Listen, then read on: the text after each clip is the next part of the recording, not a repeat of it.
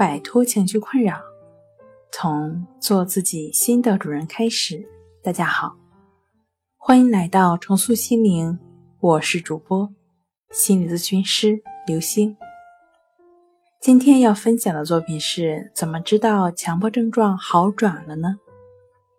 想要了解我们更多、更丰富的作品，可以关注我们的微信公众账号“重塑心灵心理康复中心”。强迫症状好转，一方面呢，从主观感觉上可以自我判定症状的减少和消失；另一方面呢，可以客观的观察出病友出现的强迫行为次数的减少和时间的缩短。再一方面，可以在专业医生或专业的心理咨询师的帮助下，运用强迫症的量表帮助筛查和评估。这些综合起来，就可以判定症状是否好转了，以及好转的程度。好了，今天跟大家分享到这儿。这里是我们的重塑心灵。